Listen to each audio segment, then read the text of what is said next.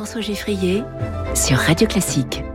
Natacha Valla avec nous comme chaque matin dans les classiques de l'économie. Bonjour Natacha. Bonjour François. Vous êtes économiste, vous êtes présidente du Conseil national de la productivité et on se pose cette question. Comment mesurer le coût du capital? Qu'est-ce que c'est que le coût du capital? Alors le coût du capital, on n'en parle pas tous les jours, mais c'est une variable essentielle pour les entreprises parce que ça représente un élément de gestion financière de l'entreprise. Combien ça me coûte d'aller chercher du financement à l'extérieur Si vous vous lancez dans une entreprise et que vous avez utilisé vos propres économies, dans le fond, c'est pas très très euh, opérant. Mais quand vous allez devoir emprunter de l'argent à la banque ou émettre des capitaux propres, alors la question se pose. Et puis aussi, c'est un, une question de rendement pour vous qui avez de l'épargne euh, supplémentaire et qui allez l'investir quelque part, même si c'est un produit d'investissement hmm. que vous propose votre banque, tout simplement.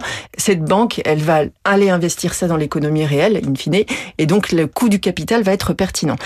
Il y a deux formes de, de, de financement externe pour les entreprises. Une première forme qui est de la dette, c'est-à-dire on, me prête de l'argent, mhm. je le rembourse à une échéance avec des conditions qui sont prédéfinies. Et une deuxième façon d'aller chercher du capital à l'extérieur, c'est d'aller prendre ce qu'on appelle de l'equity, des, des, fonds propres, des capitaux. C'est-à-dire que on vous donne un financement, mais ce financement n'est pas une créance. C'est en échange d'une partie de la propriété de l'entreprise. Une partie de la propriété de l'entreprise, ou en tout cas une partie des revenus de l'entreprise. Donc ça fluctue avec le niveau d'activité, avec la conjoncture, avec plein de choses. Donc c'est vraiment essentiel de faire la différence mhm. entre ces deux façons de financer les entreprises.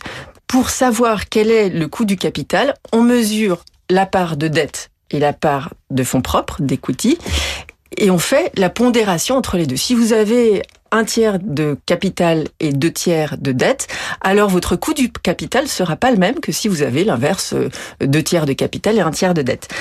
Euh, ce qui est important pour les créanciers, ceux qui ont de la dette en l'envers des entreprises, c'est de comprendre comment leur rendement est formé. Le taux d'intérêt qu'on vous sert sur de la dette ou que vous avez à payer quand vous, quand, quand, quand vous contractez une dette.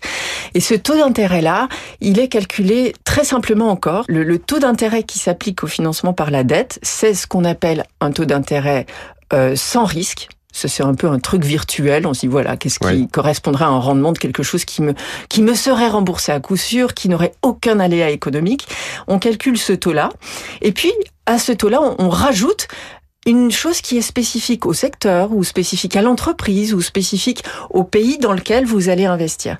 Donc ça, c'est un élément essentiel qui constitue le coût du capital un autre élément essentiel qui est le pendant de la dette, mais pour l'equity, pour le capital, c'est ce qu'on appelle la prime de risque sur le capital, l'equity risk premium. Hmm. Et là, c'est un peu l'inverse, c'est-à-dire qu'on me dit voilà, j'ai un rendement économique, cette entreprise elle tourne bien, elle, elle profite de la croissance de la population, elle profite de la croissance euh, dans l'ensemble, et donc il y a, y a une bonne base, mais comme je suis pas sûr d'être remboursé de mon argent, mais que je vais être en fonction de ces aléas, je vais demander ce qu'on appelle une, un equity risk premium, une, une prime supplémentaire par rapport à la, au, au rendement de ce que j'ai investi.